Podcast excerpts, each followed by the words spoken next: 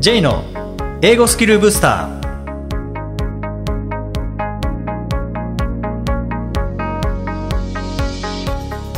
こんにちは J こと早川浩二ですこんにちは、アシスタントのあきです。この番組は旅行や仕事で英語を使えるようになりたい方、TOEIC などの資格試験の勉強をしている方、英語学習へのモチベーションを高めたい方にスキルアップのコツをお伝えしていく番組です。J さん、今回もよろしくお願いします。よろしくお願いします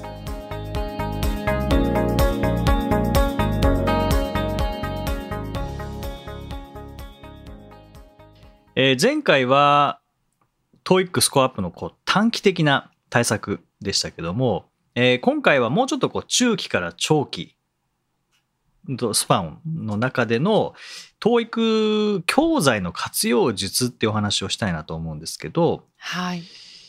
これもやっぱりコツがありそうだなっていうですね。うんアキさんもあの教材作られてますし、僕も作ってるので、なんかこういう風に使ってほしいっていうのもあると思うんですよね。あーちょっとその話ができればなと思うんですけど、まあ、教材もいろいろ種類ありますよね。例えば単語教材だとか文法教材だとか、あとはパート別の対策、リスニング、リーディングに分かれていたりとか、まあ、全部入って一冊になってたりとか、あとは模試、公式問題集含めての模試の教材という感じかなと思うんですけど、うんそれぞれになんかそれぞれのおすすめの使い方っていうのがあるかなって思うんですよね。あで、まず、これから TOEIC 勉強します。TOEIC 受けたこともないですっていう方は、どこからやったらいいですかね？ーうーん初めてやりますっていう方は、まあ、スコアもわからないっていうこと、状態ですそかね？うですね。そうですね。でも、だとしたら、多分最初、じゃあ、トイ TOEIC っていうものはどういうものか知りましょうっていうことで、とりあえず公式問題集は解いてもらうと思うんですが、うんうん、ただ公式問題集を中期、長期にわたって学習していきましょうっていうのは、レベル次第かなって思いますね。なるほど。うん。そうすると、まず公式問題集、まあ本物レベルのものにあたって、現在地を確認するっていう感じですかね。そうですね、まさうに。ん。で、なんかここはできた、ここはできなかったっていう、まあ強いところ、弱いところ、まあ現在地を見て、まあ、健康診断を受けて、はい。で、じゃあどこを伸ばしていくかっていうことですよね。そうですね。そうそう、公式問題集って絶対欠かせないんですけど、ただ、やっぱり模試の教材なので、公式問題集を使って学習って結構難しいんですよね。すごく難しいと思っています、私は。はうい。んまあ今はリーディングの音声もついたりとかって少し使い勝手良くなりましたけども、とはいってもやっぱり種類としては模試なので、はい。例えばパート2の7番と8番の問題タイプは全然違うんですよね。そうですよね。8番と9番につながりもないんですよね。つながりもない。ううんん。ですので、まあ、実力チェックという意味ではすごくいいんですけども、これを使って学習するっていうのは、まあ、やっぱり中級以上とか上級になってくると、これでもいいかもしれないですけど、やっぱり、うーん、でも、 TOEIC 知らないのであれば、パート別対策にその後行く感じですかね。あ、私もそう思います。はい。ん、パート別に、まあ、公式問題集で、あ、こういうテストなんだな、あ、今の状態でこれぐらいできるんだな、の後は、パート別に取り組み方っていうのがあるので、レベルに合わせたパート別対策ですよね。はい。そうですね。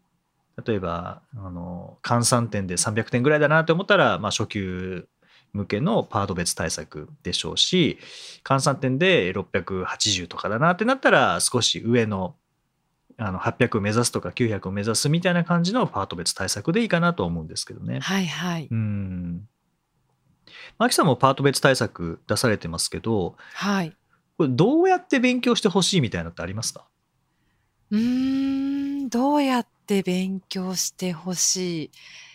でも問題解くだけじゃちょっと寂しいなっていう気はしますよね。うん皆さん問題解きたいっていうのはすごいあるでしょうし、そこが一番楽しいって思われてる方も多いと思うんですけど、問題解くだけでは力はつかないので、その素材をどうにか例えば一週間なりかけてこう、例えばリーディングであれば単語調べたりとか、構図文構造をあの、しっかり分析してみたりとか、なんかそういうようなことまでやってほしいなっていうのはありますよね。うんうん、そうですよね。そうそう。あの、一冊終わらせるっていうのはもちろん自信にはなるんですけどね。はい。ただ本当問題解いて合ってたかどうか確認するだけだと力が上がらないんですよね。上がらないですよね。うんでそう英文の構造が取れないところがあれば本当にこれが主語でこれが動詞でっていうところまでやった方が、えーいいと思いますしリスニングであれば、えー解いて終わりではなくて、まあ、仮に3問全部解けたとしてもパート34で3問全部解けたとしても、まあ、その後でこう音読とか入れることによってあの確実にそこで学んだものを身につけることができますもんね。そうですね。うんでもし例えばパート5では全然わかんないなってなったら今度はそこが弱点なので例えば、えー文法に特化した教材に入るとかあと全然単語わかんないなっていう場合は単語に特化した教材に入るとかうんなんかそういう不足しているところを埋めるものとして単語とか文法とかそういう知識を増やす系の問題あ教材を使うでもいいですしあとやっていく中でリスニングは大体大丈夫なんだけどリーディングがちょっとダメだなっていう場合はもうリーディングに特化した教材も結構ありますもんね。ありますからねう。んそうすると長期的に見た場合にはまずは公式問題集を使って現在地をチェックしてその後でしっかりパート別の対策をしていってでさらに苦手なものをってこうだんだん細かくしていく感じですかね。ああ、確かに派生していきながら細かくなっていく感じですよね。ですね。なんかこういう活用をしたらうまく伸びたとか普段学習全然進まないのにこういう活用をしたらうんうん継続できたとかなんかそういうケースって事例ってあったりしますか？さっきも同じようなこと言っちゃったんですけれども、はい。なんかこう、問題をたくさん解くことに満足されてる方って、問題が、を解くことが9割で、復習が1割だったりとかをするケースがよくあるんですよね。うんでもそれを逆転させて、問題解くのが、まあ1割とは言わなくても2割とか、で復習に8割持っていくことによって、知識の深さを深深められたりとか、定着を変えられたりとかっていうのはするんじゃないかなって。うんよくなんかこう、問題何問解きましたって、すごくまあそれ、量としては多いとは思うんですよね。問題量をたくさん解いた。でも、そこ復習していないと、やっぱりそこの問題解いた価値っていうのが出しにくいような気がするんですよね。確かにそうですよね。ただ復習って面白くないって思ってる方 いますよね。だってもう知ってることをまたやんなきゃいけないので、そうなんですよこれどうしたらいいですかね？正解した問題については全く、あの、解説見ないっていう人も多いですよね、きっと。うんうんそうですね。あのアルファベットだけ見て B よっしゃーみたいな感じですよね。そうですよね。うんどうしたらいいんでしょう？そこを楽しめるようにしたいですよね。きっと、その、分かっているつもりになっているものの中にも、実は分かってない手薄な部分がある気がするんですよね。解説読んだりとかすると。。ただやっぱり分かってることが多いとつまんないと思うので、そこどうしたらいいんですかね？そうですね。なんか一つは基準を変えるっていうことですかね。その問題解くっていう意味では合ってるか合ってないかっていうのが基準ですよね。ああ。もちろん試験当日はそそれが基準で全然構わないんですけど、はい。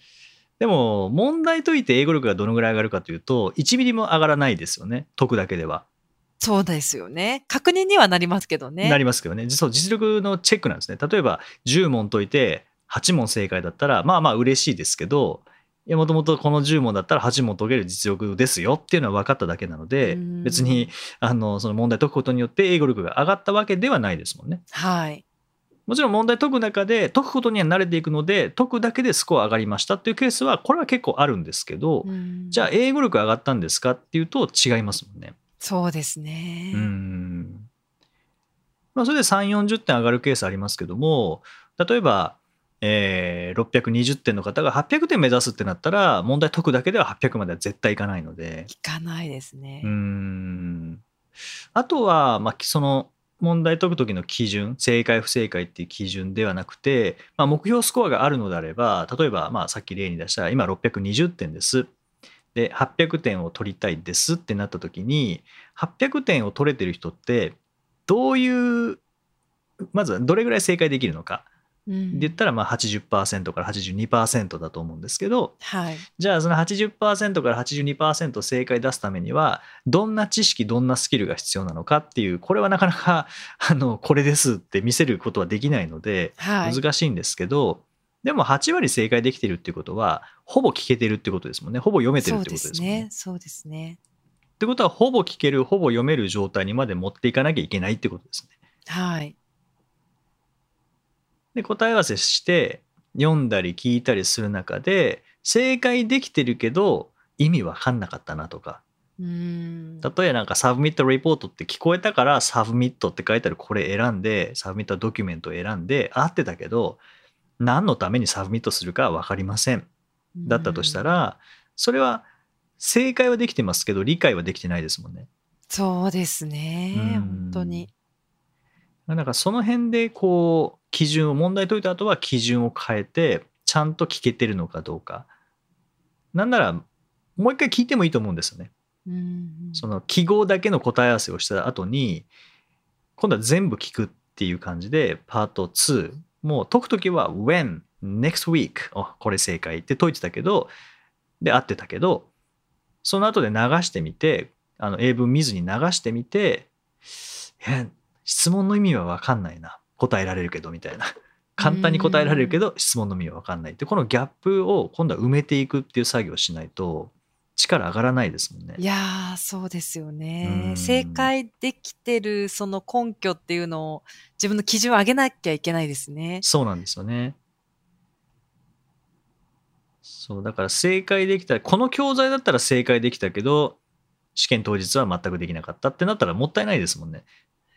でももしかしたらありえちゃいますよね。そあのの結構どういう正解してるかだけ。うん。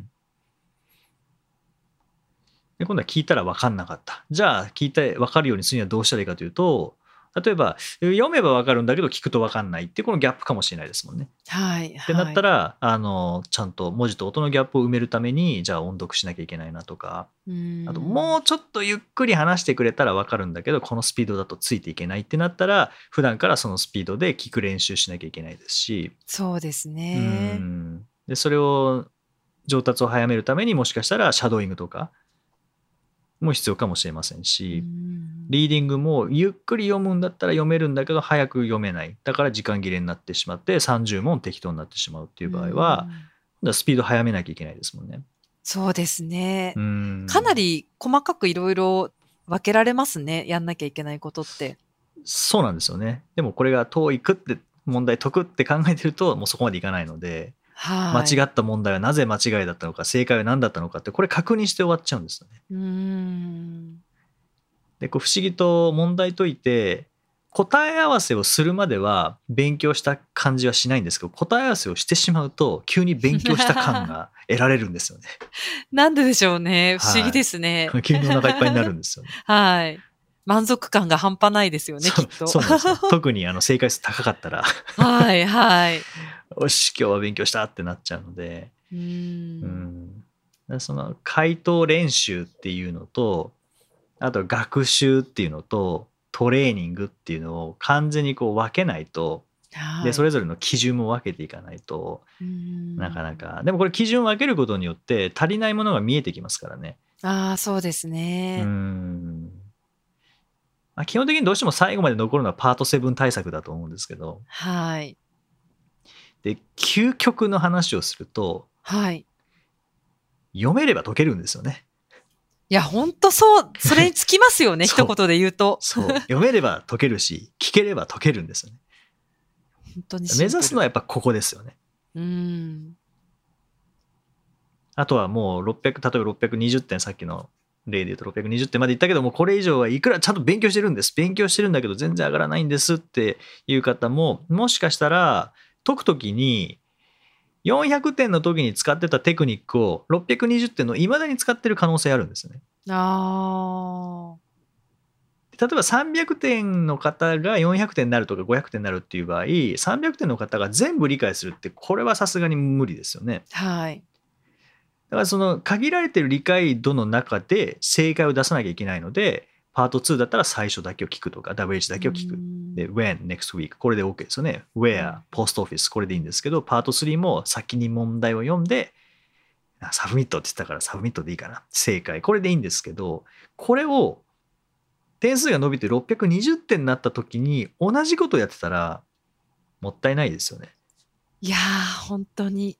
今までそれで通用してたから、ついついそういう風に答えを出してる可能性ってあるかもしれないですね。そう、そうなんですよ。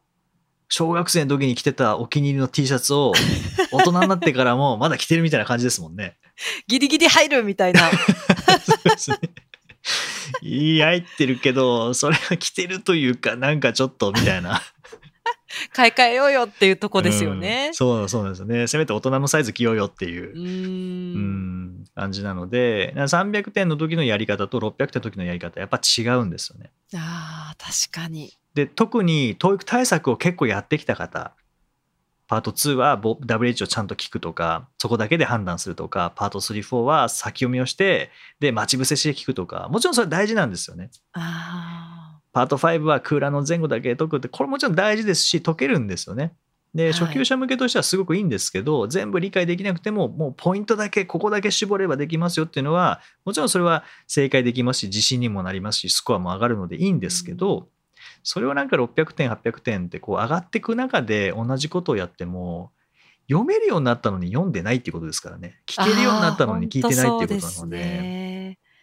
ですね。活かせてないってことですかね。そうそうなんですよ力持ってんのに力ない時と同じことをやってしまってるああ、それはあるかもしれないですね。うーんだから600を超えてきたらこれ僕授業なんかでもよくやるんですけど一回先読みなしでやってもらうんですよねああ、そうですか。うんうん練。習で。でこはいれ怖いんですよね、先読み知ってるからマッチ伏せして聞けるのでまだいいんですけど先読みなしって結構怖いんですけど、はいはい。聞ければ解けるのでそうですよね。シンプル。そうう。うんん、でこれやると2種類の方がいて一つがあ意外とこれでも解けるんですねっていう発見をする方はい。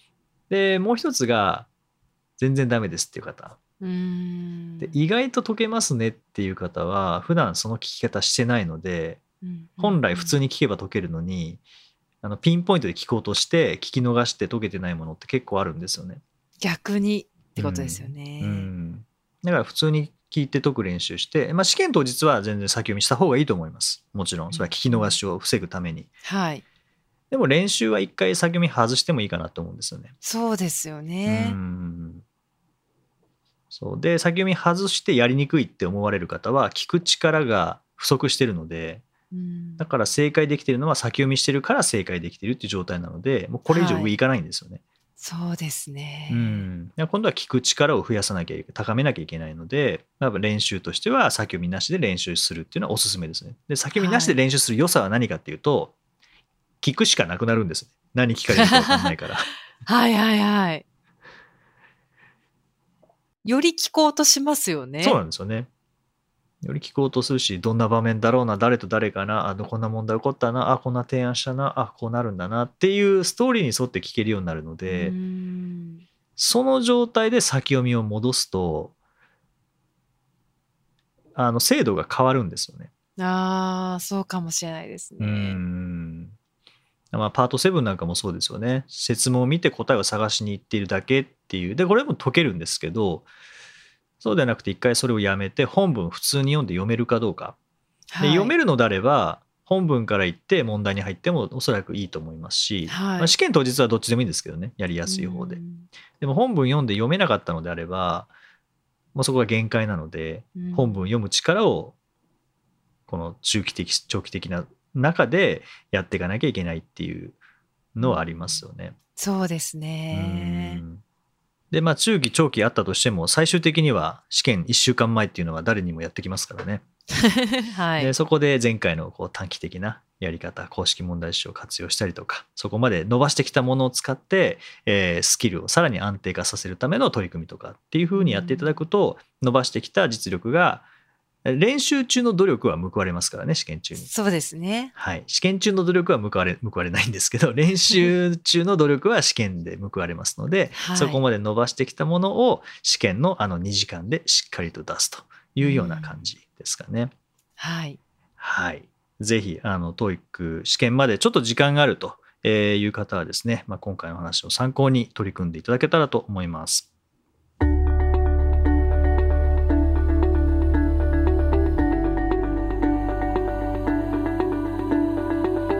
Useful expressions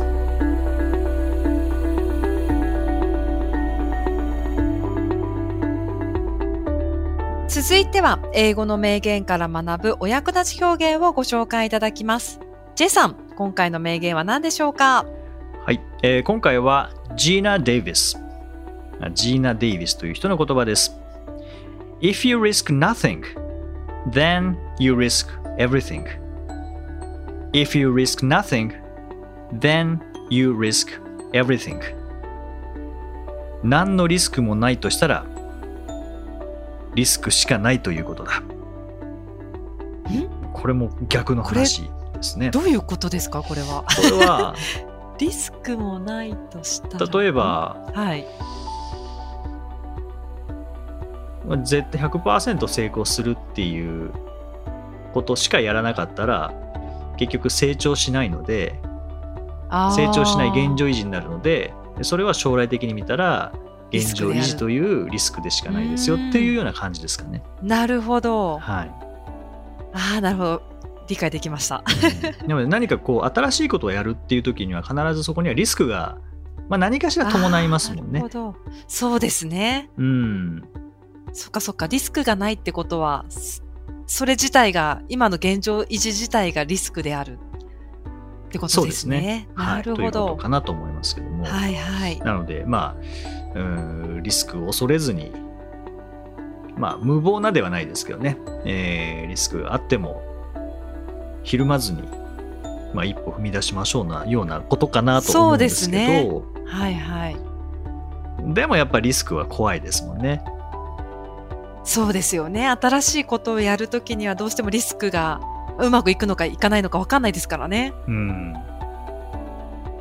アキさん、何か新しいことをするときって、でこうはいひるんだときって、でもやらなきゃいけない、えでも怖いっていうときって、なんかテクニックありますか？それそれでも一歩踏み出す。どう、逆にお聞きしたいですけど、多分、私、いつも行動するときは、何かやりたいことが原点なんですよね。やりたいっていう自分の感情ありきで行動してきたので、やりたくないけどやらなきゃいけないっていうことに逆に挑戦できてないのかもしれないですね。逆を返せば。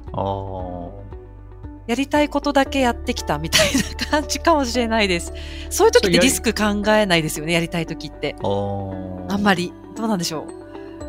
あーそうだとしたら、それがアキさんの強みなんでしょうね。やりたいことであれば、あんまりリスク考えないで考やっちゃうえずっていう。に行動できるっていうのは、それは羨ましいですね。ね私結構そういうタイプかもしれないです。うん J さんはどうですか？こうリスク怖いまあ、なリスク何をもってリスクうんっていうかにもよるんでしょうけどね、でもこれやりたいなって思ってもやっぱり一歩踏み出すのに時間かかることはありますね。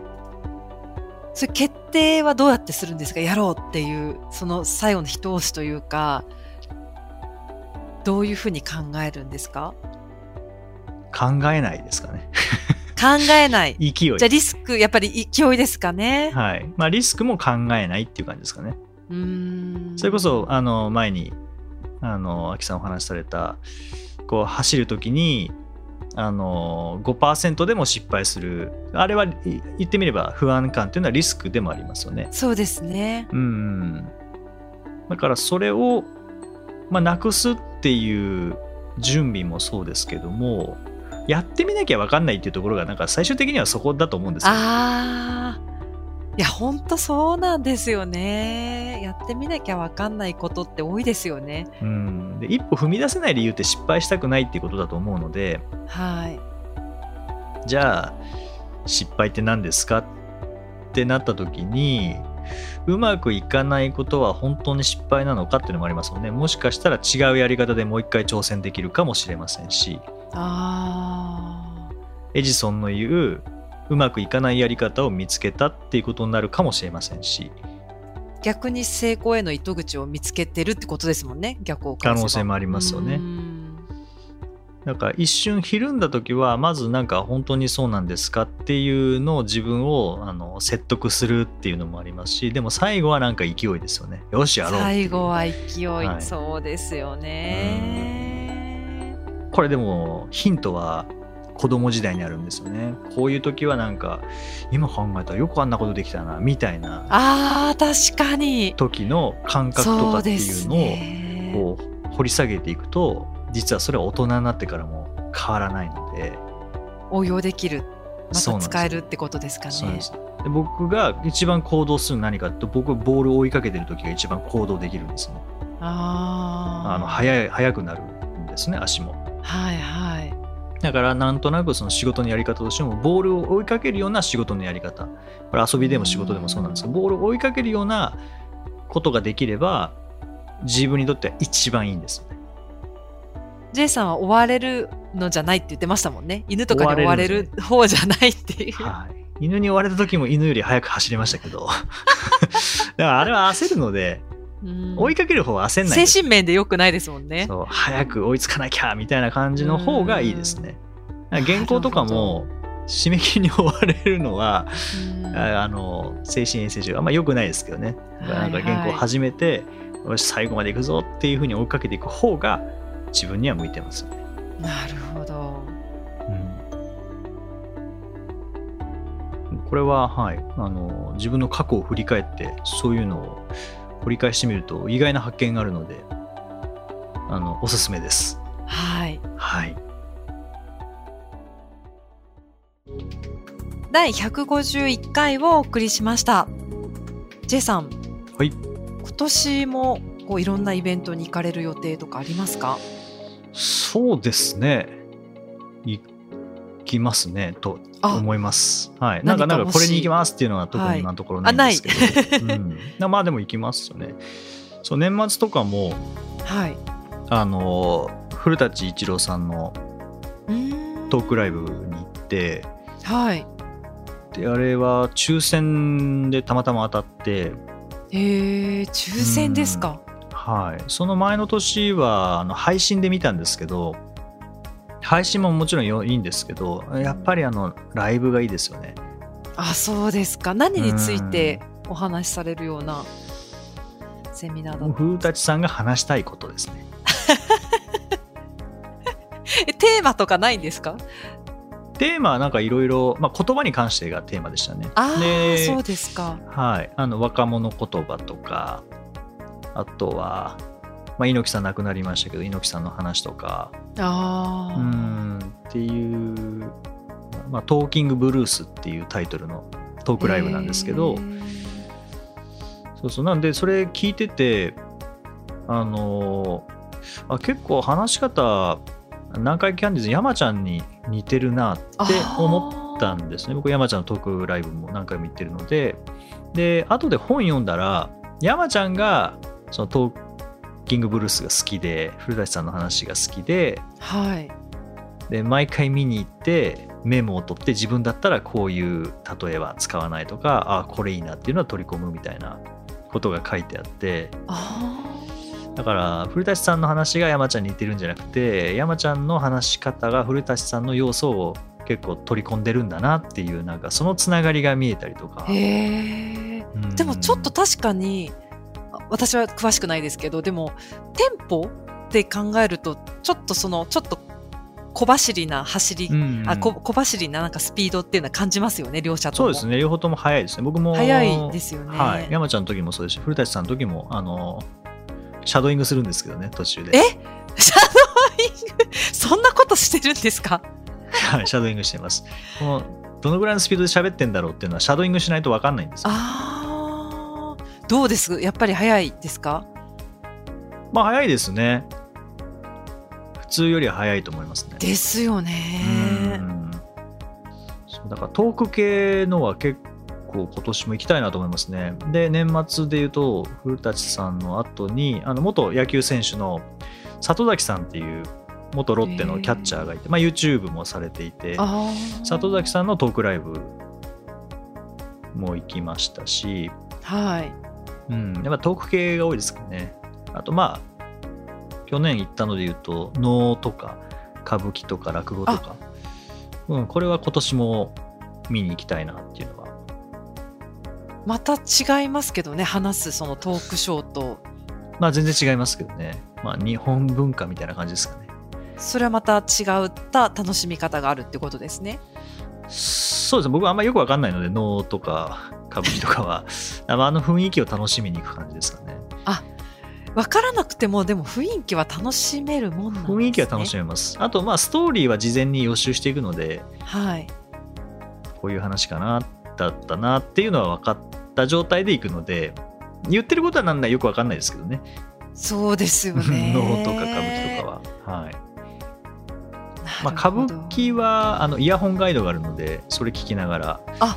見ますけど能はそれがないのであんまよく分かんなかったりします、ね、なん説明してるようなのが聞こえてくるんですか？そうですねストーリーとかあとセリフとかあと長歌とかで何を言ってるかとか。ああ。うん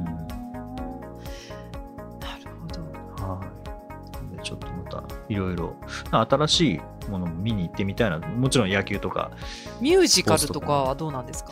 ミュージカル最近行ってないですけどね、去年、一昨年かな、あのー、Singing in the Rain ですかね。雨に歌えばのミュージカルは見に行きましたね。あうん。やっぱり実ライブがいいですね。配信もいいですけどね、配信もいいんですけど。そうやって言いますようんねや。っぱりでもライブの良さは配信では分かんないですね。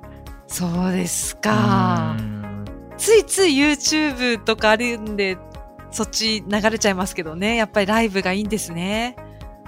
ライブ見てから YouTube とかだったらまだその時の感覚とかがあるのでいいと思うんですけど最初から YouTube とかだと配信とかだとなんかあの空気感が分かんないですよね。わかんないですねう。んあのって言われてもちょっと私ピンときません。うんスポーツなんかもやっぱそうですねあの球場の野球でいうと球場の雰囲気とかっていうのは分かんないですね。やっぱ YouTube だけじゃないんですね。やっぱりそっちに全部流れるってことはないですね。じゃあこれからも。そういったなんか生で対面でっていうイベントはずっと残り続けますね。ああそれは残ると思いますねはい。うん、確実に。うん。またちょっと新しいものがあったら、またここでお話していきたいなと思います。はい、ぜひぜひ。はい。はい。さて、この番組ではリクエストやご感想をお待ちしています。メッセージはツイッターやメールなどでお気軽にお送りください。また、毎日配信の単語メール、ボキャブラリーブースターの購読もおすすめです。J さん、今週もありがとうございました。どうもありがとうございました。Right, thank you for listening. See you next week.